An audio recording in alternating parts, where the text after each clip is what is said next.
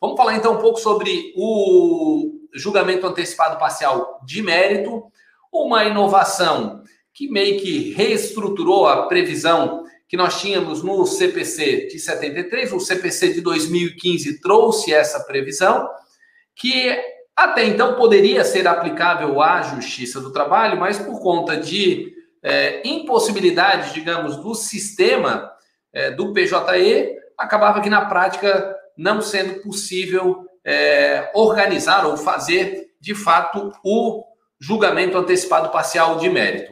Agora, em agosto desse ano é, de 2020, finalmente então saiu o ato conjunto, né, TST SJT 3 de 2020, o Conselho Superior da Justiça do Trabalho acabou por é, editar esse ato conjunto em que, de fato, dispõe ali sobre o processamento dos feitos no primeiro grau de jurisdição, nesses casos de decisão parcial do mérito. Pessoal, como é um assunto muito novo, eu confesso, eu estou aqui também na condição de aluno, eu quero aprender aqui, porque o nosso convidado de hoje, o doutor Arthur, que eu já estou vendo aqui que já está aparecendo, Arthur, show de bola, já vou é, colocar aqui para compartilhar a tela com, com o Arthur.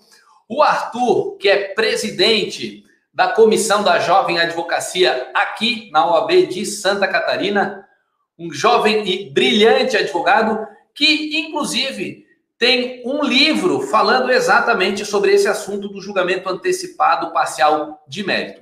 O Arthur, que também é mestrando pela Universidade Federal de Santa Catarina. Então, deixa eu compartilhar aqui, adicionar o Arthur. Vamos ver se vai dar certo. Aí, e aí, Arthur? E aí, tudo, tudo bem? Consegue me escutar, Diogo? Estamos ouvindo super bem, Arthur. O pessoal também está ouvindo, a imagem está boa. Aqui está tudo certo.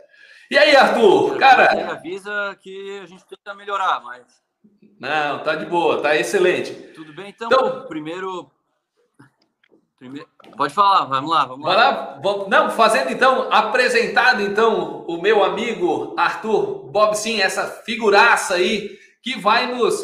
Arthur vai nos dar uma aula então, vai falar um pouquinho sobre o julgamento antecipado parcial de mérito. Cara, obrigado aí pela gentileza em aceitar o convite em participar. E a gente falou agora, pessoal, cerca de cinco minutos agora antes da live, eu, eu até estava falando para o Arthur, eu gosto disso, de a gente ter é, esses encontros aqui, quando eu tenho convidados aqui no nosso canal ou no perfil lá no, no Instagram, que está sendo transmitido também, tá, pessoal? Mas num clima mais descontraído de bate-papo e trazendo uma abordagem prática a esse conteúdo. Então, Arthur, mais uma vez, muitíssimo obrigado aí pela participação. Bora lá, amigo. Imagina, a, primeiro quem, que, quem agradece sou eu, né, Diogo? A, a, eu, eu acompanho já as tuas lives, o teu conteúdo ali que tu, que tu produz, e para mim é uma satisfação poder estar tá participando e ser parte aí desse teu, desse teu canal, desse teu conteúdo e tentar levar é, adiante essa ideia do julgamento antecipado parcial do mérito, né? Então, ainda mais agora que recentemente o TST começou a se manifestar, né? Ele fez um... e aí eu não não é a, o meu a minha especialidade é judicar e litigar e militar na justiça do, do trabalho. Então aí o TST ele fez uma resolução, um ato normativo, ele, ele fez aí um, uma, uma, uma orientação de como poder aplicar no primeiro grau o julgamento antecipado parcial do mérito, né? Então, me parece, e isso me, me trouxe uma, uma, satisfação, uma alegria em ver o TST tomando essa frente, porque uhum. é um assunto que eu vejo ser subutilizado, ele, o pessoal ainda não não se vale desse expediente para tentar fazer que o processo tramite de forma mais célere e que o teu cliente, que o jurisdicionado, ele tenha ali um consiga o bem da vida o quanto antes, né? Então, uhum. uh, ver iniciativas como a do TST, elas me alegram porque eles, a gente começa a ver o judiciário é, não como não, não, não só reativo, mas também ativo, né? Então, vamos aplicar, essas são as diretrizes, acho que está na hora de aplicar. E eu via aqui em Santa Catarina, não sei se já tinha visto alguma decisão, como é que eles estavam aplicando, eu tinha visto apenas uma, e aí tinha sido, acho que foi uhum. coisa de quatro meses, assim, a primeira em cinco, cinco anos de código. Então, acho que dá um uhum. incentivo para os magistrados começarem a aplicar e as partes começarem a pedir, né? Uhum. Arthur, na verdade, assim, ó, no, no o TST propriamente dito, assim, estão fazendo uma defesa, e eu não costumo fazer muita defesa do TST, não, tá? Porque tem muitas vezes que, que me incomoda algumas decisões é, do TST. Mas o TST, naquela análise pós é, é, Código de Processo Civil, naquilo, porque o, o, o Código de Processo Civil é aplicável de forma subsidiária ao processo do trabalho, especialmente naquilo é, que não conflite ou que tem omissão própria na CLT. É, e é naquela análise, quando da, da, do início da vigência do CPC de 2015, um dos temas que, de fato, é, o TST entendeu, por ser também que poderia ser aplicável à Justiça do Trabalho, de fato seria essa situação do julgamento antecipado e parcial de mérito, Está lá previsto no artigo 356 do CPC.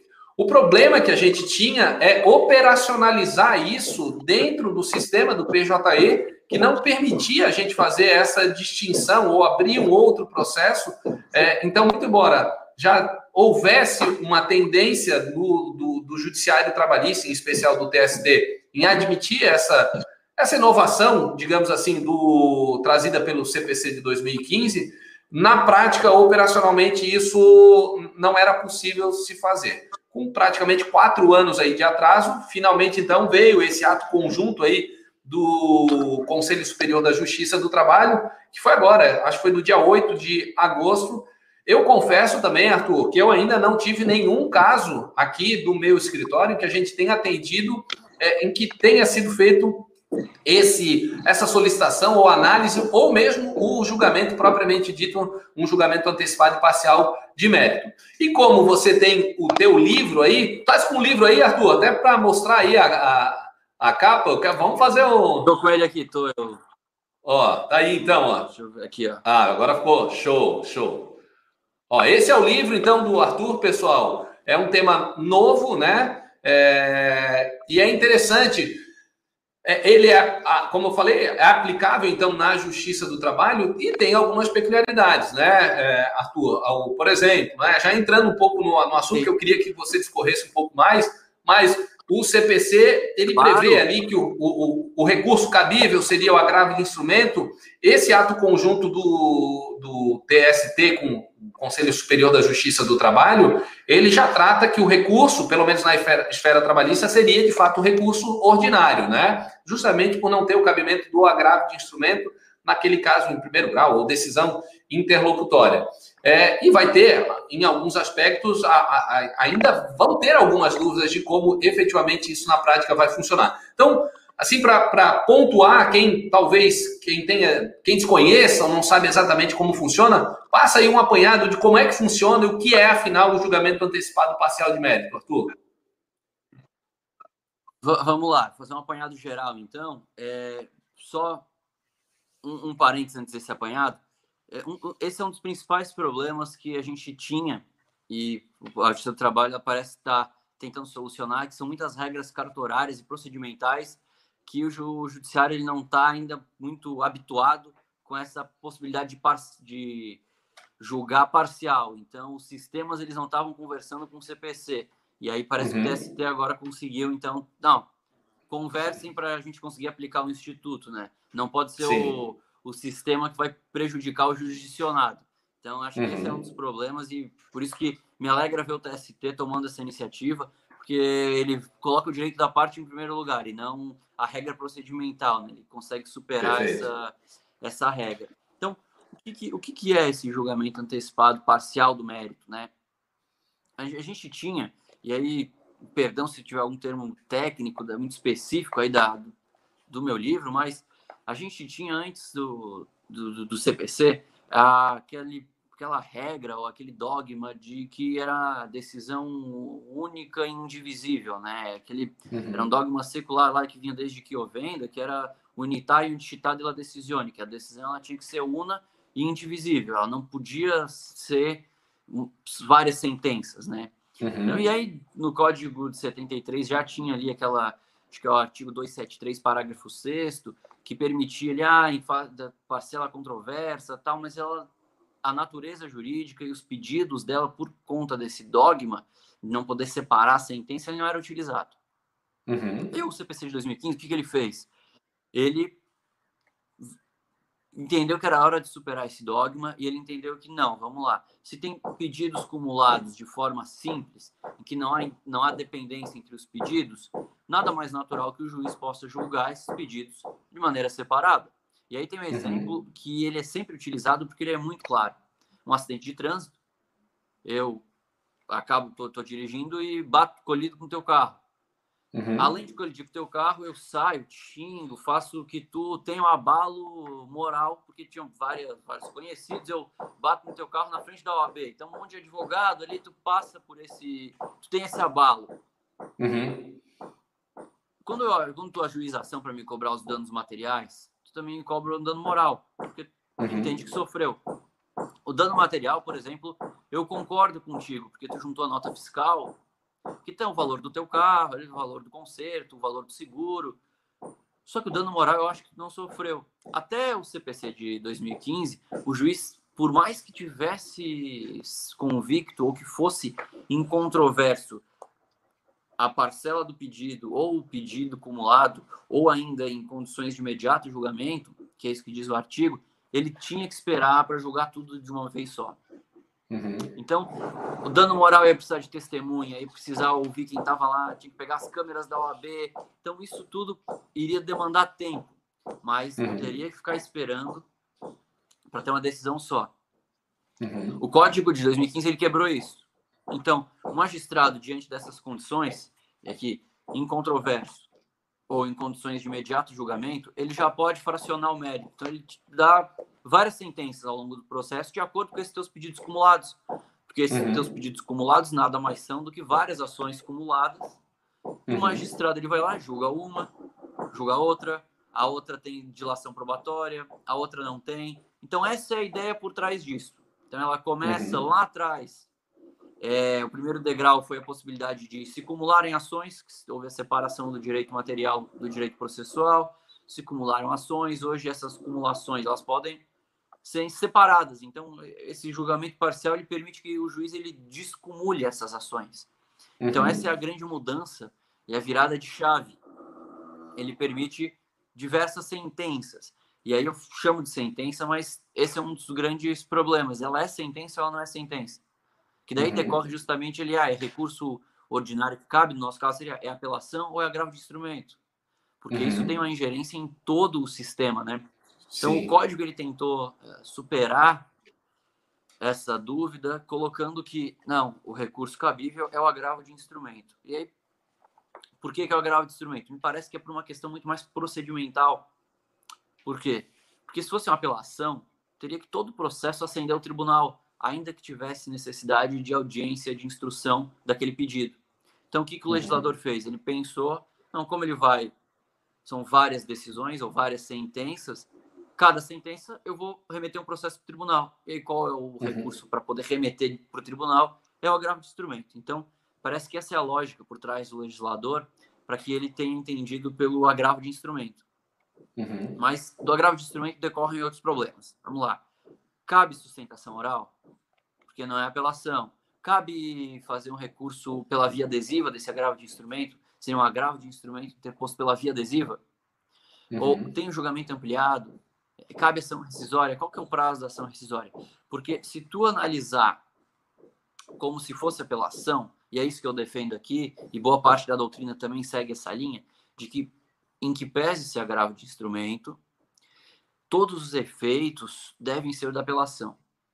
Por quê? Porque ele só é agravo de instrumento por uma questão procedimental, não tem como subir todo o processo para o tribunal. Então, caberia, uhum. nesse caso, sustentação oral, o nosso regimento aqui do tribunal ele já permite a sustentação oral. Só que tem outros regimentos que são silentes em relação a isso. Então, daí o jurisdicionado ele é prejudicado porque o magistrado quis julgar o processo dele antecipadamente. Então, me parece que se tu adotar uma linha de que devem se aplicar os efeitos do agravo de instrumentos, tu acaba fazendo com que o jurisdicionado ele sofra pelo magistrado ter aplicado o Instituto Novo. Então, Arthur, eu, advogado, mas... tenho que acumular essas ações. Uhum. Mas assim, mas vamos lá. É, na, é, na Justiça do Trabalho, eu já adianto que eu não vejo esse problema. Porque a partir do momento que o próprio TST e o, o, o CSJT reconhece ou estabelece que o recurso seria o recurso ordinário para combater ou para discutir essa decisão é, antecipada, parcial do mérito, me parece que todas as regras próprias do recurso ordinário permanecerão para o julgamento desse, dessa, dessa antecipação ou desse, é, dessa decisão parcial do mérito. O que significa que, na minha avaliação, sim, caberia sustentação oral, sim, caberia recurso adesivo, é, e, inclusive, eu acho que daí o que pode decorrer, que, que, não, que daí não está muito claro nesse ato conjunto do TST, é essa decisão, porque na, na, Justiça do Trabalho a gente tem um regramento muito próprio e diferente ali do, do, do, direito processual civil, em que há necessidade, por exemplo, caso essa decisão, obviamente, seja uma decisão condenatória, de arbitrar o valor dessa condenação, ainda que num julgamento parcial, e ter, ter que se fazer o depósito recursal para recorrer, ainda que seja uma decisão antecipada parcial de mérito. A pergunta que eu acho que vai vir, porque o ato conjunto não esclarece, é: ok, eu faço o depósito recursal considerando o valor que foi arbitrado ali, pode ser que seja inclusive superior ao teto estabelecido pelo próprio TST, e eu deposito o teto do recurso do, do depósito recursal. E ok, e quando chegar a outra decisão naquilo que restou ou que não conseguiu fazer um julgamento antecipado?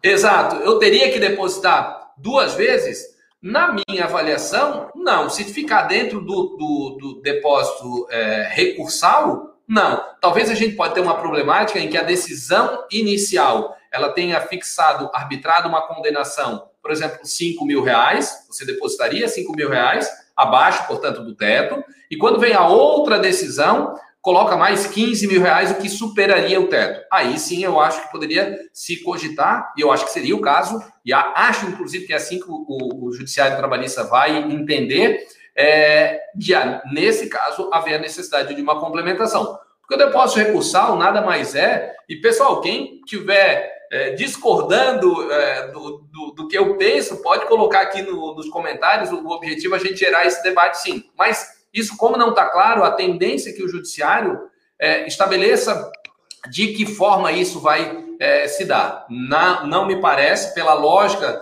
própria do processo do trabalho, em que o depósito recursal ele tem um, objetivo de uma garantia futura da execução, estabelecendo inclusive o teto, o, o objetivo próprio do depósito recursal está sendo cumprido quando, ele, é, quando é feito o depósito pelo menos estabelecido até o teto é, na primeira decisão. Senão, é, ali deposita 10 mil e pouco, que é o valor do, do, do teto, na, na, primeira decisão do julgamento antecipado parcial de mérito, depois, no processo principal, o que segue depositar, de novo, mais 10 mil reais, está tendo um excesso na garantia do, do juízo do processo que é próprio do depósito recursal. Eu não sei se você entende assim, Arthur, mas me parece que a sistemática, pelo menos da Justiça do Trabalho, deveria ser interpretada dessa forma, né? É, a, a, lógica me parece a, ela parece harmonizar com o, com o sistema, é, uhum. porque justamente o que está por trás é, ele, é a mesma, é a mesma é uma situação parecida com a condenação de honorários, que é um percentual uhum. também. Tem gente, tem magistrado, tem tribunal, tem doutrina até que entende que a condenação de honorários ela não é devida nessa decisão. Só é, uhum. seria devida ao final do processo. Entendi. Me parece que a lógica ela não deveria ser essa, ela deveria ser a cada uma. Da mesma uhum. maneira, acho que o depósito recursal, tu ainda vai estar uhum. ao teto. Ali, aos 20, os honorários, eles vão estar no limite de 20%. O uhum. honorário recursal, da mesma maneira, tu vai depositar para garantir e a cada recurso tu vai depositar desde que ele não atinja o, o, teto. Então, por mais que tenha mais de um depósito, é cada depósito relativo àquele pedido. uhum. ou ultrapassando o teto. Me parece que essa é a seria a a, a lógica, né? Razoável. É. O Arthur, você tocou no. Não, eu não. É, é como... Pode falar, pode falar, desculpa. Não, eu, você tocou é num ponto. Eu não vejo. É que tá tendo um pequeno delay aí na minha fala e na tua, então talvez por isso, às vezes eu, eu posso estar te interrompendo, tu para, eu volto. Mas, mas vamos lá, deixa eu só complementar, tá, Arthur? É que você falou de, de, de honorários, porque a gente está partindo sempre da premissa também, pelo menos na Justiça do Trabalho, que essa decisão antecipada, parcial de mérito, seria uma decisão, por exemplo, condenatória, condenando a empresa num determinado pedido do empregado mas vamos trabalhar com a hipótese de ter sido julgado improcedente. Agora, com a reforma trabalhista em que trouxe uma nova sistemática em relação a honorários que nós não tínhamos até então, essa decisão ela pode estar gerando honorários, o que permitiria ao advogado da reclamada, por exemplo, se fixado for honorários nessa fase, e daí é isso que eu queria avançar contigo para ver o teu entendimento, é que nesse caso especificamente, o advogado, por exemplo, da parte reclamada, poderia estar fazendo a execução provisória dos seus honorários, ou caso não haja recurso da parte contrária, a execução definitiva dos seus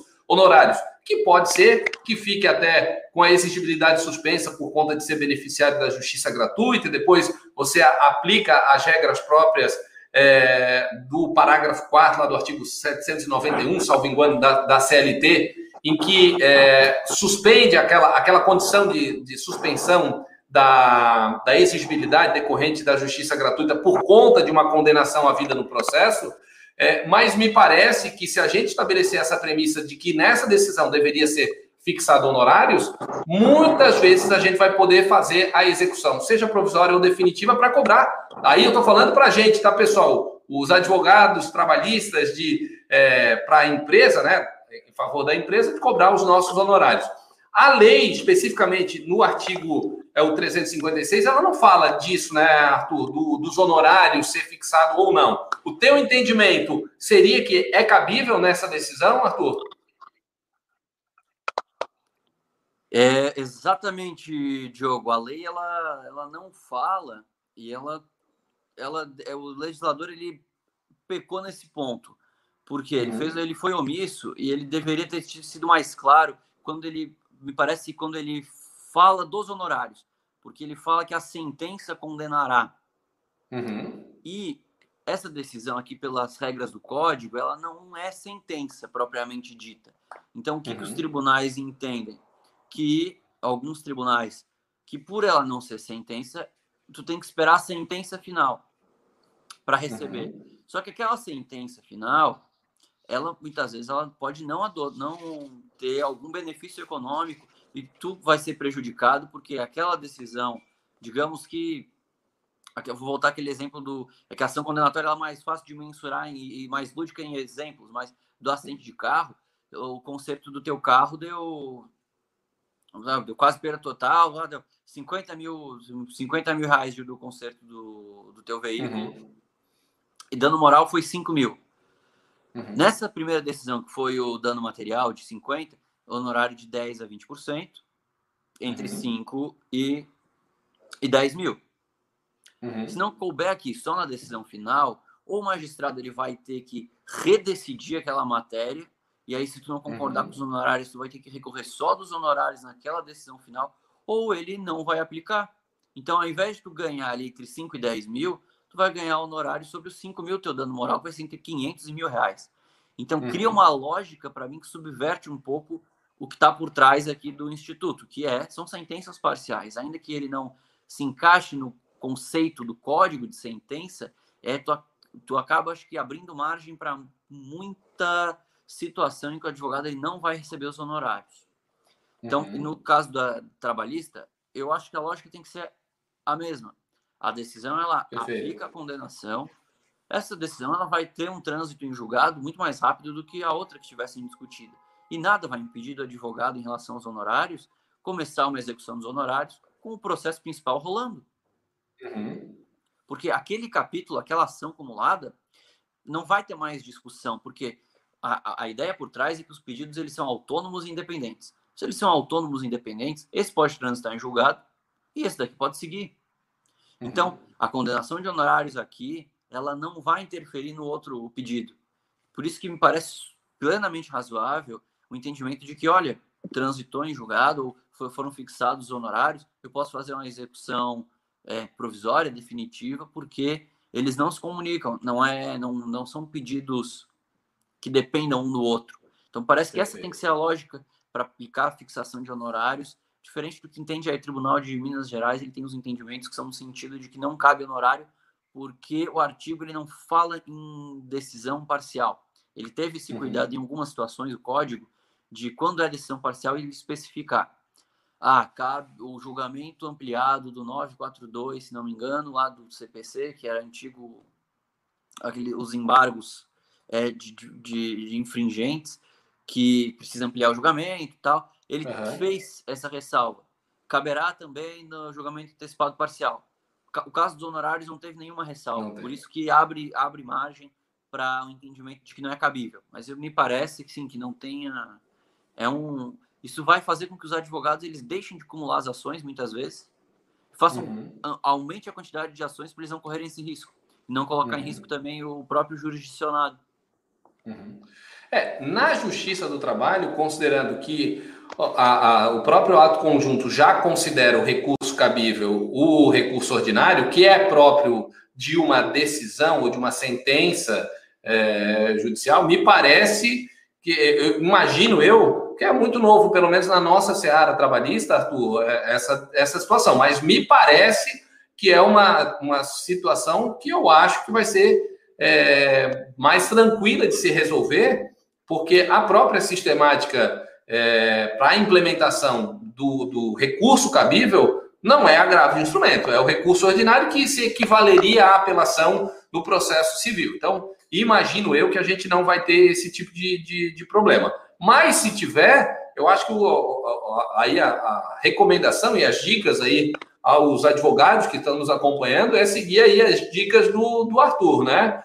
Ele foge à lógica própria do, do, do, do, do sistema, do, do, da ideia do que foi é, implementado quando se estabeleceu essa regra do julgamento antecipado parcial de mérito. E Arthur, só assim aproveitando também, pessoal, na Justiça do Trabalho, Arthur, eu acho que ele tem uma relevância ainda muito maior, tá? É, a, a necessidade disso, porque eu costumo dizer, às vezes, um exemplo que você trouxe aí, né? Nós temos uma ação é, indenizatória de, de, danos materiais e danos morais, né? Então, são, são duas vertentes que estão sendo discutidas ali decorrente de um acidente de trânsito. Numa ação trabalhista, os desdobramentos da relação à vida entre empresa e empregado, ela pode se transformar numa série de microações. Então, tem um pedido de horas extras, tem um pedido de assédio moral, tem um pedido de diferença salarial, de é, é, equiparação salarial, de insalubridade, cada um desses pode ser objeto de uma decisão, caso o processo já esteja maduro, digamos assim, para o julgamento. Um exemplo, está sendo discutido ali uma a, a falta de pagamento de verbas rescisórias. Um dos, a, quando trata ali o artigo 3 é o 356, né? Vou até abrir aqui para não falar bobagem, mas ali, né? O inciso primeiro do 356, Isso. quando uma das parcelas mostrasse incontrovérsia. Então, digamos que a, a, isso está resolvido, é incontroverso, a empresa efetivamente não fez o pagamento das verbas rescisórias. Está pronto para ser julgado isso aí. Não, não precisaria, em tese, aguardar uma instrução processual porque é, o pedido ele é incontroverso, aquela parcela já se tornou incontroversa diante do não pagamento e ou a não comprovação do, do pagamento das verbas decisórias. Talvez uma outra situação de uma necessidade de uma perícia para um adicional de insalubridade ou periculosidade, uma apuração através de prova é, testemunhal quanto a um assédio moral, isso tudo bem, segue ali, aguarda a instrução, mas se permitiria fazer esse julgamento antecipado parcial de mérito, especialmente nessas condições. Então a gente vai ver, eu acho, tá, Arthur, que até com uma frequência maior é, ou uma aplicabilidade maior no processo do trabalho do que até mesmo no processo civil, justamente por conta da abrangência e da peculiaridade própria da nossa, do, do nosso processo do trabalho, em que a gente tem numa única ação uma quantidade às vezes, né, várias vezes em ações, uma quantidade enorme de pedidos e que vai possibilitar, em alguns casos, o processo está maduro para o julgamento. Certo? Eu, eu, eu, eu recebi esses dias, a primeira aqui de Santa Catarina, se não me engano, quando saiu. Foi em maio, acho que a primeira decisão tinha saído aqui de um, de, do 356 na Justiça do Trabalho. E lá me chamou muita atenção esse, justamente esse fato. Pela quantidade de pedidos que nós temos nas ações trabalhistas, esse, isso daqui permite que o empregado ele tenha é, acesso ali ao direito dele de uma forma muito mais célere, né? Então, eu uhum. acho, que depois que eu vi essa decisão, depois que eu vi o ato TRT, do TST, que eu percebi assim, a, a, importância que isso vai ter na justiça do trabalho. Por quê? Pela quantidade de pedidos que são autônomos independentes, muitas vezes alguns já são, como tu falou, incontroversos, a empresa não pagou.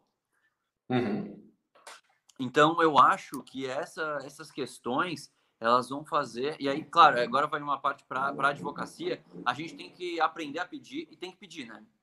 Porque uhum. eu já vi aqui em dois casos que eu que eu estava fazendo uma defesa que, pelo que eu olhei inicial, olhei nossa contestação, eu vi que tinha dois pedidos em controvérsia ali.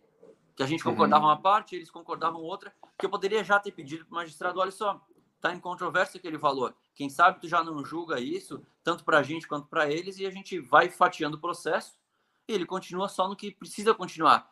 E eu não pedi. Então, assim, uhum. eu acho que a gente precisa, como advogado, começar a pedir para os juízes começarem a fazer esse nosso. A julgar então, desse, dessa forma, né?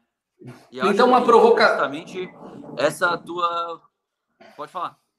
Não, então, daí uma, até uma provocação, Arthur. O juiz poderia, de ofício, é, é, fazer o julgamento antecipado parcial de mérito ou sempre vai depender da, do impulso ou de um requerimento da parte? É dado essa liberdade ao juiz de ofício ou não? O que que é uma provocação a respeito do tema? Eu, eu, eu defendo que é um dever do magistrado, tá? Uhum. Assim como quando o magistrado ele olha e está nas condições de julgamento antecipado, não parcial, lá do 355, quando ele vê que não tem mais necessidade de produção prova, que ele já julga antecipadamente o feito, né? E a gente está acostumado uhum. a ver decisões. Julga antecipadamente o feito porque não tem necessidade de dilação probatória. Então, eu acho que, da mesma maneira, no caso do julgamento parcial, é um dever do magistrado ele aplicar esse julgamento. Tá? O que, que fala o artigo? O artigo ele fala, é uma ordem positiva, me parece o juiz decidirá parcialmente o mérito. Então, ele não tem margem para não decidir. Então, eu acho que ele tem o dever de decidir e a parte ela deve pedir, por quê? Porque para a gente não ter uma decisão surpresa. Então, uhum. acho que o magistrado, quando a parte pede, ele deve decidir, é, ele não poderia é, deixar de analisar esse pedido. E aí, pena, a gente levar uma interpretação de que caberia até um agravo de instrumento desse pedido negado. Uhum. Eu confesso que eu ainda não tenho. Que... Eu, eu não tenho, Arthur, uma, uma é, ainda uma posição definida, mas numa, à primeira vista, Arthur, respeitando a tua, o teu posicionamento, que aparentemente em contrário do que eu talvez imagine, é que se não há uma determinação ou expressamente essa previsão do, do magistrado de ofício é, julgar, muitas vezes pode não ser interessante a parte. Eu não digo, é óbvio, todo mundo quer a celeridade do processo, né? A, a, um dos princípios do fim próprio do processo é o, o, encerramento, a conclusão, ou que se faça efetivamente a justiça para um lado ou para o outro, e quanto mais célere, mais justa é, a aplicação do, do direito. Mas muitas vezes pode ser que, como haveria, a, por consequência, a necessidade de uma análise de outros, outros pedidos, talvez seja interessante. Eu estou especulando aqui, tá, Arthur? Estou só especulando. Como eu falei, eu não tenho. Claro, não, mas acho que a ideia é essa. É, eu ainda não tenho posição definida, mas talvez, olha, porra, se, eu, se o juiz agora é, julga de forma parcial, a forma, por exemplo, vamos, vamos trabalhar contra a nossa classe. Pô, eu tenho aqui um, em que eu pago por ato aqui o meu advogado, porra, cada vez que ele for fazer dois recursos, dois, é, duas sustentações orais, ou seja lá o que for, para a parte, ah, seja reclamante ou, ou especialmente a reclamada, pode ser prejudicial. Eu estou especulando, tá, Arthur? É, mas é, eu acho que vai ter margem para esse tipo de discussão, até porque, muito embora isso seja de uma aplicação subsidiária do Código de Processo Civil, mas a reforma trabalhista, em certo aspecto, em vários pontos, ela meio que deu um, é, um freio ao juiz é, de algumas situações de ofício decidir. A exemplo, a execução, né, que antes a gente tinha a fase de execução no processo trabalhista, praticamente o juiz é que dava seguimento ali, a parte podia estar dormindo no ponto e o juiz é, é que, é, por, por expressa determinação legal na previsão que havia no, na CLT, impulsionava de ofício, dava seguimento ali na é, execução. A reforma trabalhista mudou essa sistemática. A exceção, claro, tem algumas situações, algumas prerrogativas que o juiz permanecem ainda com essa liberdade, digamos assim, na condução do feito, mas via de regra, pela lógica agora da reforma trabalhista, o impulso somente naqueles casos em que o, a parte está é, tá exercendo o jus postulante, não tem advogado e por conta disso haveria a necessidade do Estado, juiz ali, auxiliá-lo dando o impulso. Naquelas outras situações, não caberia ao juiz é, impulsionar o processo. Então, utilizando aí um pouco a sistemática da, da reforma trabalhista, em que mudou em, em vários aspectos a, a, o processo do trabalho, talvez seja uma discussão que possa ser futuramente é, objeto aí de, de debate na Justiça do Trabalho, especificamente, se o juiz poderia, de ofício ou não, é, julgar de forma antecipada e parcialmente o mérito. Mas entendo, assim, respeito, eu, como eu falei, ainda não tenho uma, uma, uma posição definida, mas a, fazendo uma análise daquilo que me toca, né, que é a, a minha atuação é, fortemente na área trabalhista, e trabalhista empresarial em, em especial, eu acho que pode ter uma discussão sim dessa natureza, considerando toda a sistemática, especialmente modificada com a reforma trabalhista. Me parece que o magistrado ele não pode se negar a aplicar. Eu acho que isso a gente uhum. tem um, um, consenso. A questão sim. do ofício, me parece que ele deveria aplicar de ofício, deveria aplicar de ofício, mas eu se eu fosse magistrado, que eu não sou, talvez eu teria o cuidado. E aí, na linha do que tu tá falando, acho que dá para a gente. Eu, eu, eu, chegar mais no meio termo agora, depois do que tu falou, acho que a gente. Acho que a, a importância desse espaço é justamente para isso, para a gente é, debater o, o, Instituto, né? Eu, uhum. eu, eu intimaria a outra parte para se manifestar, Sim. ou eu abriria para. Assim, olha, tá em controvérsia, para a gente não ter alguma decisão que saia atravessada para a gente uhum. não priorizar, não querer julgar rápido e aí perder uhum. qualidade só porque está julgando rápido. Eu acho que tem que tomar esse cuidado mesmo. Eu, eu acho que se a parte faz o pedido, ele não pode se negar. Uhum. Diante de estão presentes os requisitos, né? Acho que Sim. deve ser de ofício, mas não sendo de, of, é, sendo de ofício, que ele, então, acho que tome esse. Vou dizer assim, cautela. mas respeite o princípio da cooperação, é uma cautela, uhum. um geral de cautela para, olha, intime-se as partes. É, vejo que uhum. o feito está em condições de 356, mas porque vai que isso incentiva as partes a entrar em acordo da outra parcela também, ou vai que as partes, então, elas reconheçam. Então, acho que é, uma, é um mecanismo para o magistrado ele ter essa, essa cautela, mas ele deve aplicar, assim, de quando instado a se manifestar, eu acho. Legal. Na verdade, até aproveitei.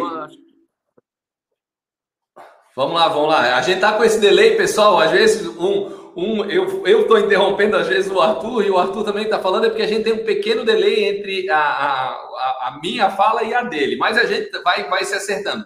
Mas Arthur, eu queria só compartilhar. Eu recebi hoje, como eu, eu, eu avisei que o tema hoje da nossa live seria é, isso, né? Falando do julgamento antecipado parcial de mérito, eu recebi um direct aqui do Diego, advogado aqui na nossa região também, ele falando, ó eu tenho um processo em que a prova é exclusivamente documental. É, ele requereu o julgamento antecipado da Líbia, o processo já estava pronto na, na, opinião dele, porque é, ou a parte se desincumbiu ou não se desincumbiu ali com a prova documental exigida. Ele fez esse requerimento e mesmo assim o julgamento aqui e mesmo assim o juiz acabou não acolhendo esse pedido e dando prosseguimento. É, por ser um tema muito novo, a gente vai ainda encontrar uma certa resistência ou uma aplicação, de certa forma, até um pouco equivocada do, do Instituto, especialmente na Justiça do Trabalho, que a gente está com um delay aí de quase cinco anos da entrada em vigor do CPC 2015 para esse a regulamentação feita pelo TST e o, o CSJT, né? É, mas o fato, pessoal, como o Arthur recomendou, é quando você tem essa percepção de que é o caso da aplicação do dispositivo do 356 do CPC, faça o requerimento pedindo o julgamento antecipado parcial de mérito naqueles pontos em que você considera aplicável, seja do inciso primeiro ou segundo do dispositivo. Tô certo, Arthur? Eu acho que não tinha como estar tá mais correto, porque acho que só a gente pedindo que a gente vai fazer com que o judiciário analise e a gente comece a ver onde é que estão as imprecisões, onde é que estão os acertos, onde é que estão os erros e o que, que precisa ser é melhor explorado. Nesse uhum. caso aqui, é, voltando para o pro processo civil, eu acho que caberia até recurso dessa decisão, que nega. Porque ele está negando uhum. o acesso à justiça, ele está negando ali o artigo 5 ele está negando também a aplicação desse instituto. Então, me parece que aí, eu até não escrevi ainda sobre isso, mas pretendo que caberia um, um agravo de instrumento dessa decisão que nega, para levar a discussão para o tribunal para o tribunal falar, começar a ter decisões no sentido de que não, ele deve aplicar quando requerido pela parte. Então, eu não sei se na Justiça do Trabalho não daria para a gente lançar uma tese nesse sentido também. Ó, oh, vamos. É um recurso ou. Não. Vamos, vamos lá, bem. Um... Isso, vamos lá, vamos lá, bem, bem interessante, pessoal, o que o Arthur está ponderando, porque a gente pode ter sim esse tipo de, de problema na Justiça do Trabalho, em que uma decisão dessa, vamos lá, o juiz não está julgando de forma antecipada e parcial o, o mérito. Ele está deixando de aplicar o artigo é, o 356 do CPC. Essa decisão é, na Justiça do Trabalho não caberia o agravo de instrumento. Via de regra, Arthur, o que a gente se socorre em, em situações dessa natureza seria o mandado de segurança. Tá? É, vários aspectos de deferimento, por exemplo, de liminar, por exemplo, de uma reintegração de um colaborador que tenha sido demitido, tinha uma estabilidade, alguma discussão dessa natureza em que se determina é, por uma medida liminar a, a, reintegração de um empregado, a gente não tem o instrumento é, processual do agravo de instrumento próprio do CPC. A gente se socorre com mandado de segurança, é direito líquido e certo, aceito, aceito tranquilamente. Tem algumas exceções, tem alguns aspectos ali é, em que não seria possível, mas me parece, lançado aí ó, o questionamento pelo, pelo Arthur, pessoal, acho que no nosso caso, como até o Diego aqui que me mandou esse direct, Diego, talvez essa provocação que você fez, uma decisão do juízo em que não acolheu ou não aplicou o artigo 356 do CPC, talvez seja o caso de manejar o mandado de segurança numa situação dessa natureza para ter a aplicabilidade do artigo 356. A Vânia até colocou aqui nos comentários é que ela não seria uma decisão interlocutória. Sim, de fato, ela tem natureza de uma decisão interlocutória. Uh, o Arthur está colocando, ó, eu, na justiça é, comum ou no processo civil seria combatido por agravo de instrumento. A nossa realidade não daria. Eu acho que seria aplicável sim uh, se socorrer do mandado de segurança. Bem legal, Arthur. Eu acho que são reflexões que a gente vai ter aqui para utilizar ou aplicar na nossa seara, na seara trabalhista. É, eu eu mencionei agravo de instrumento, mas eu, eu, de fato esqueci que não é o remédio que vocês costumam utilizar. Mas o mandado de segurança eu acho que caberia dessa decisão pela negativa à aplicação do dispositivo e pela negativa. E aí, pô, tem o acesso à justiça, tem diversos outros é, ou princípios ou institutos ou artigos que perpassam pela aplicação do 356, né? Então, acho uhum. que essa uhum. negativa da prestação jurisdicional, ainda que o artigo, o artigo ele tem uma ordem mandamental de dever do magistrado, então, se ele não está uhum. aplicando, ele está descumprindo aquele artigo que manda aplicá-lo. Então, uhum. acho que uhum. caberia, assim, lançar mão dessas teses em mandado de segurança para a gente levar a discussão adiante. Né? O tribunal ele precisa se instado a se manifestar sobre essas questões. E uhum. aí na justiça do na justiça comum, uh, me parece que é, e aí a Vânia, só vou dizer nem respondendo, mas complementando o comentário dela, é, essa decisão ela tem cara de sentença, focinho de sentença, nariz de sentença, mas ela não é sentença, porque assim é, é, o, o, o, código ele é muito claro a dizer que sentença ela tem que pôr fim ao processo. E nesse caso, uhum. o processo continua tocando. Eu defendo que ela tem natureza de sentença, porque aquela ação ela pôs fim, né? Então, uhum. está pondo fim a, um, a, a, uma ação acumulada. Então, ela não deixa de ter a natureza de sentença. Não acho que não é o fato de ser recorrível por agravo ou por ser no meio do processo que vai desnaturar essa natureza dela. Uhum. Então, mas claro, se tem que ter sempre fixo que o recurso é o agravo de instrumento, porque não é porque tem natureza de sentença que tu vai interpor apelação, porque os nossos tribunais eles têm entendido aí como erro grosseiro a interposição de, do recurso equivocado e que não há nenhuma fungibilidade entre eles. Então, ainda que essa, essa discussão sobre natureza jurídica é mais doutrinária, mas a, na prática o agravo de instrumento tem que ser interposto, por mais que a gente entenda que seja sentença. E aí, sob pena de tribunal, nem conhecer do recurso. Legal, legal. Pessoal, às vezes, como vocês já viram aqui, às vezes a gente tem um pouquinho de delay nos, nos comentários aqui no, no chat, então eu peço desculpa se eventualmente, às vezes não atualiza aqui para mim, tá? Mas eu estou vendo aqui em relação, por exemplo, a Vânia também comentando aqui, a Vânia, a Vânia é sempre ativa aqui nas lives, nos comentários, mas ela colocando, eu vou até compartilhar aqui, ver se seria possível, ó, tá aqui, ó. É, opa, Opa deixa eu. É, não, eu só vou, deixa eu voltar, ó. Que ela tá, não está bem convencida, porque a primeira decisão deverá ser garantida com depósito recursal correspondente e na próxima também deverá ser feito o depósito recursal correspondente. É aquilo que a gente tinha falado anteriormente, Arthur, que eu entendo que se ela tá, atingiu o teto, mesmo que tenham duas decisões, na minha opinião, é, se respeitaria o teto. A Vânia ainda não está bem convencida. Vânia, talvez por uma questão de segurança jurídica, é, seja indicado nesse primeiro momento, faz dois depósitos. O problema é que na Justiça do Trabalho é caro recorrer, é muito caro.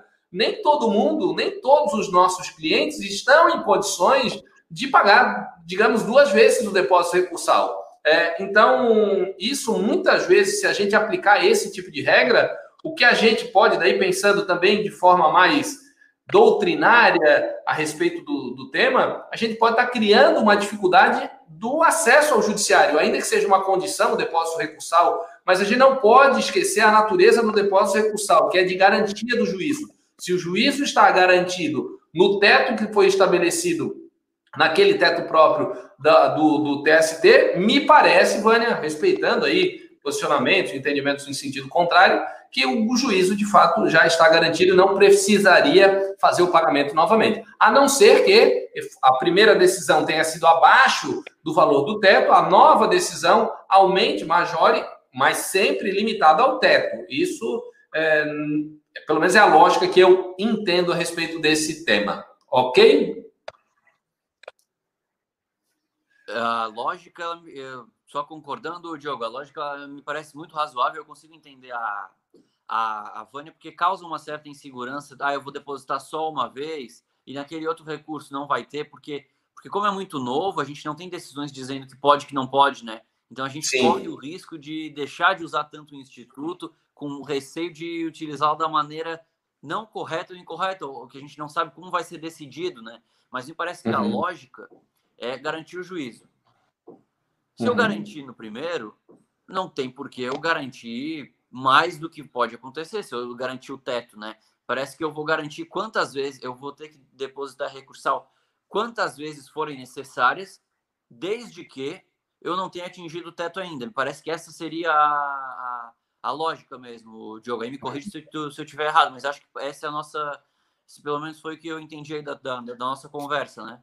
Sim, sim. E até assim, Arthur, até aproveitando é, é, é, isso, vamos lá é uma pergunta mesmo. É, especialmente na Justiça do Trabalho, eu posso ter uma decisão antecipando ali, é, uma decisão antecipada parcial de mérito. Ok, recorre ou não recorre, dá continuidade ao processo principal. Eu posso ter uma segunda decisão antecipada parcial de mérito, porque pode ser que, dependendo de, da, da situação, da circunstância, um outro pedido já foi resolvido, por exemplo, pela instrução processual. Só que ainda fica pendente uma perícia, ou seja lá o que for. Eu poderia ter duas decisões, duas ou mais, na verdade, é, antecipando de forma parcial o mérito no mesmo processo? O que, que tu acha, Arthur? Pode é, ou tem alguma vedação expressa? Não. Não, me parece que essa é a ideia do foi a ideia do legislador. E aí na justiça uhum. do trabalho acho que é um exemplo muito muito claro porque são muitos pedidos, né? Então eu uhum. acho que acho que pode, acho que deve, acho que não, não se deve ter o receio de ah, já tive uma no meu processo, não vou pedir de novo, ou o magistrado não vai conceder de novo. Uhum. Eu acho que são tantas, a gente tem o tantos quantos forem os nossos pedidos acumulados, podem ser as decisões parciais de mérito. Perfeito. Por quê? Porque, claro que não vai ter uma para cada pedido, porque muitas vezes a produção probatória vai ser é, de dois pedidos, então ele vai julgar, dois de uma vez, ou ele vai julgar um antecipado e todos os outros no final, mas eu não vejo nenhum problema, e aí o problema que surge é só na recorribilidade, né? E aí são vários depósitos até atingir o teto, são vários recursos ordinários no, no TRT, no são no TRT, então vai gerar mais demanda para a advocacia. Sim. Me parece que esse pode ser um problema das várias decisões, né? Então, ao invés de tu ter lá o teu cliente, tem um, tu, tu tinha um processo, não, tu vai falar para o teu cliente, não, é uma ação só. Aí, de repente, tu tá com quatro recursos daquela única ação que tu tinha falado para ele. Então, tu, uhum. então, assim, isso é um problema que pode surgir. Para a gente, assim, a gente vai ter mais trabalho, né? Quem ganha para o processo tá, que é quantas decisões tiver, né? Mas, sim, acho que é um processo que é uma situação que vai surgir. Mas eu não vejo nenhum empecilho em a gente ter mais de uma, mais de uma decisão de forma alguma. O que, que vai acontecer é isso, né? É mais prazo para cumprir, mais depósito recursal, mais sustentação oral para fazer. No processo civil vão ser várias ações rescisórias tramitando ao mesmo tempo, com prazos diferentes. Então, essas situações elas vão acontecer mas não há um impedimento em legal ou jurisprudencial que eu tenha visto li, limitando. Legal. Eu estou até aqui, a, até a Vânia colocando, deixa eu compartilhar de novo, que é assim, a preocupação é que a análise de admissibilidade será em primeiro grau, e, portanto, com a possibilidade do juízo entender pela deserção. Exatamente, o juízo, é, a admissibilidade é feita pelo juiz que prolatou essa decisão é, antecipada parcial de, de mérito, e dessa decisão que não admitir o recurso ordinário, o recurso aí, aí sim cabível é o agravo de instrumento, tá? É, como eu falei, é uma situação é, nova, mas assim, a gente tem que ir pela, pela lógica também do, do, do, sistema. Como a gente falou, se o Arthur, eu também acho que pode ter duas, três decisões ali é, antecipada, parcial de mérito, e para cada uma delas vai ter que ter um depósito recursal, não me parece, volto a dizer, é, até a Sueli já colocou ali embaixo, vai ser uma loucura. Mas sim, foge a lógica do que é a própria da justiça do trabalho, né?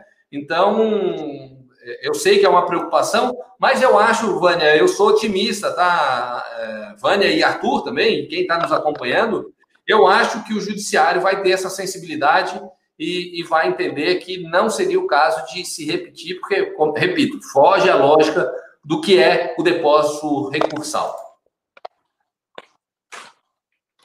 Ok, deixa eu só tirar aqui. É, é, me, me, parece justamente isso. A ideia é pensar. Peraí que começou a obra aqui de novo. A ideia é pensar num sistema é que se converse. Uhum. A ideia é pensar no sistema que se converse. Então, se o depósito recursal é para garantir o, o, juízo, e ele foi garantido, é, não, não me parece razoável que só por uma questão de procedimento, que ah, recorrer eu tenho que depositar, eu tenho que ficar depositando. Uhum. Porque daí me parece que é fugir um pouco da ideia do TST de, de, de facilitar, né? Fez um ato, conseguiu regulamentar, está sendo ativo e proativo e não só reativo, né? Ele está agindo e não esperando se manifestar. Então, me parece que foge um pouco até da, da própria ideia que o TST está tendo para organizar e para incentivar a utilização. Uhum. Ó, deixa eu até compartilhar aqui a, a, a Gleice colocando aqui, né, que o legislador deveria ter esclarecido quanto a esse ponto do depósito recursal, pois fica dependendo do entendimento de cada juízo, daí é bem complicado. Realmente, na verdade, sim, é que o CPC trouxe a regra própria para o processo civil a gente está fazendo uma aplicação subsidiária em que a, gente não tem essa lógica do depósito recursal no processo civil. Talvez eu concorde daí contigo, Gleice, que essa situação, nesse ato conjunto 3 de 2020 do TST e do CSJT, pudesse ter sido avançado nesse sentido, mas infelizmente não fez. E a Márcia aqui também, é, Arthur, colocando aqui, ó, que o escritório dela, tá, eles tocam mais de 10 mil processos. Como fazemos em nosso escritório se houvesse essa multiplicação? Ficaríamos loucos. De fato, é um desafio para a advocacia, porque a tendência é ter esse desdobramento. É, a gente vai estar fatiando as responsabilidades em relação a prazo, em relação a preparar guia para depósito recursal. Talvez o que você fazia num único recurso, você vai ter que fatiar em um, dois recursos, talvez seja essa discussão. Você vai ter mais de uma é, execução para encaminhar no, no, processo, mas é a busca também, a contrapartida de uma busca de uma celeridade ao processo também, que é tão importante quanto, é, como a gente estava falando anteriormente. Tá em obra aí, Arthur? É, é, é esse é um problema não, agora eles estão estão fazendo parcial obra, né? Quando eu acho que está acabando, eles julgam de novo, começam a segunda obra. Estão, estão, nos, estão nos acompanhando e estão fazendo a obra parcial. Mas me parece que esse é, uma, é um problema que vai ter mesmo. Porque uhum. se são vários pedidos e cada pedido vai gerar um recurso novo, é mais um processo para acompanhar, mais um prazo para ter, mais um prazo para sustentar. Então, assim, é, eu acho que o início ele vai, a gente vai sofrer um pouco no início, principalmente aí na Justiça do Trabalho por conta dessa novidade, né? Agora que o TST, se o TST não não conseguir é, regulamentar de novo, fazer aí uma, uma nova é, uma nova normativa, eu acho que os primeiros casos eles vão acabar sendo os testes para os demais, porque é uhum. é isso que vai acabar acontecendo. Ah, mas é, primeiro eles entenderam pela regra fria. Tem que ter um depósito recursal para cada caso. Aí até a gente conseguir levar essa matéria adiante, os primeiros casos talvez eles percam um pouco em relação a isso. Esse é um receio que eu tenho. Aí compartilho aí com, com vocês desse meu desse meu receio. Até por isso que eu acho que essa ideia de discutir o tema, de levar adiante, ela é necessária para que a gente evite esses primeiros casos saiam atravessados, que a gente já consiga é deixar uniforme para todos os demais casos. Perfeito. Arthur, estamos encaminhando aqui para o final. Mostra aí o teu livro mais uma vez aí. Vamos, vamos mostrar, vamos divulgar aí o livro do, do Arthur, pessoal. Ó, isso aí tá. Isso, aí dá para ver, ó. Julgamento antecipado parcial do mérito, aplicação do artigo 356 do CPC de 2015 na prática forense obra do nosso amigo Arthur Bobsin de Moraes. Pessoal, quem quiser aí acompanhar um pouco mais, Arthur, mais uma vez, encaminhando aqui para o final, como eu sei que a gente está no Instagram também, Arthur, eu sempre falo o seguinte, eu não gosto que o, que o Insta me derrube. Eu não estou vendo, porque eu estou aqui no, na plataforma, tá? No, no YouTube, mas eu estou meio que cumprindo aqui o prazo para não permitir, tentar com, com que o, o, Instagram não me derrube, que fique dentro do, do horário. É, mais uma vez, cara, te agradecer aí a gentileza de bater esse papo conosco. É, quem quiser, coloca ali, manda um direct para o Arthur também, para buscar informações a respeito da obra dele. Estão em todas as melhores e também nas piores livrarias.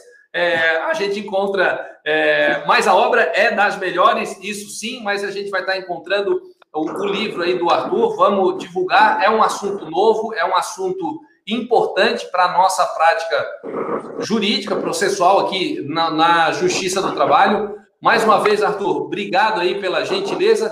E eu vou deixar aqui nos comentários, pessoal, o o perfil, o Instagram do Arthur, que é o a.bobsim. Aqui, ó, coloquei ali no, no, no chat. Esse é o perfil do Arthur. É isso, né, Arthur? Tá ali, né? Tá, tá ali sim, é a Bob sim, exatamente. Show de bola. E o que precisarem de novo aí, estou à disposição. Obrigado, convite. E acho que é isso. A gente tem que levar esse tema adiante para a gente conseguir que ele chegue de uma maneira mais ajustada para que ninguém não, não sofra o jurisdicionado, nem os advogados, né? Sim.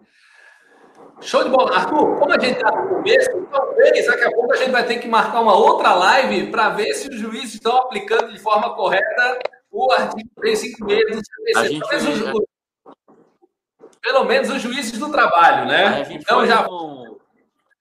É, a gente. A gente combina daí um. Depois de, de, de, de uns meses aí com a com a portaria vigente, a gente fala, faz um panorama dela depois de, de um tempo aí para ver o que está saindo. Ô, Arthur, eu botei o ponto Bob sim, eu errei ali, né, cara? Pô, desculpa, tá aqui, ó, esse é o certo. Ah, mas eu, eu, eu consegui acessar aqui e já mudei ali. É, tá. Então tá, então tá aí, ó. também para pessoal. Pessoal, legal, a Márcia aqui, aulas sempre muito boas, parabéns. A Sueli, bate-papo show de bola. A Sandra também, excelente, parabéns. Otto, também excelente aula. Cara, que legal. O pessoal aqui, a Vânia também, muito obrigado. Eu que queria agradecer, então, mais uma vez, Arthur, muitíssimo obrigado aí, cara, por disponibilizar o, o teu tempo e também da mesma forma, cara, sempre que possível, pode contar comigo que eu estou à tua disposição, meu amigo. E mais uma vez também parabéns pelo brilhante, belíssimo trabalho à frente da nossa comissão é, da OAB aqui de Santa Catarina, da Obrigado. Jovem Advocacia. A gente precisa disso, cara. Advogados jovens aí é, com, com esse gás, os ciclos vão mudando e tá aí o, o Arthur tomando a frente aí da, da, nossa comissão da Jovem Advocacia. Eu tenho várias pessoas aqui que me seguem também, Arthur, que são jovens advogados, essa insegurança, as preocupações de, do advogado como um todo, mas especialmente no início da sua carreira. E muito legal aí, parabéns pelo teu trabalho à frente da comissão, cara. Obrigado, obrigado de novo pela oportunidade. Eu acho que a ideia é essa, a gente fazer um bate-papo mais do que uma aula que o pessoal está falando, mas acho que é uma conversa para estimular o uso do instituto e para estimular esse diferencial, né? Acho que o advogado ele se destaca por conhecer e saber usar esses procedimentos para trazer para o cliente dele um melhor resultado, algo mais efetivo. E acho que essa ideia da nossa conversa, acho que conseguiu, a gente conseguiu cumprir esse, esse papel. Show de bola. Arthur, obrigado, amigo. Até uma próxima. Pessoal, obrigado também. Até a próxima. Continua aí seguindo. Quem gostou, dá um like aí no, na nossa. Vai ficar disponível essa live no nosso canal aqui no YouTube, tá? É, e continue nos acompanhando tanto no nosso canal no YouTube Trabalhista para Empresas, quanto do nosso perfil lá no Instagram, Instagram Trabalhista para Empresas. Valeu, boa noite a todos. Arthur, um abraço, amigo. Até a próxima. Obrigado, obrigado, obrigado convite.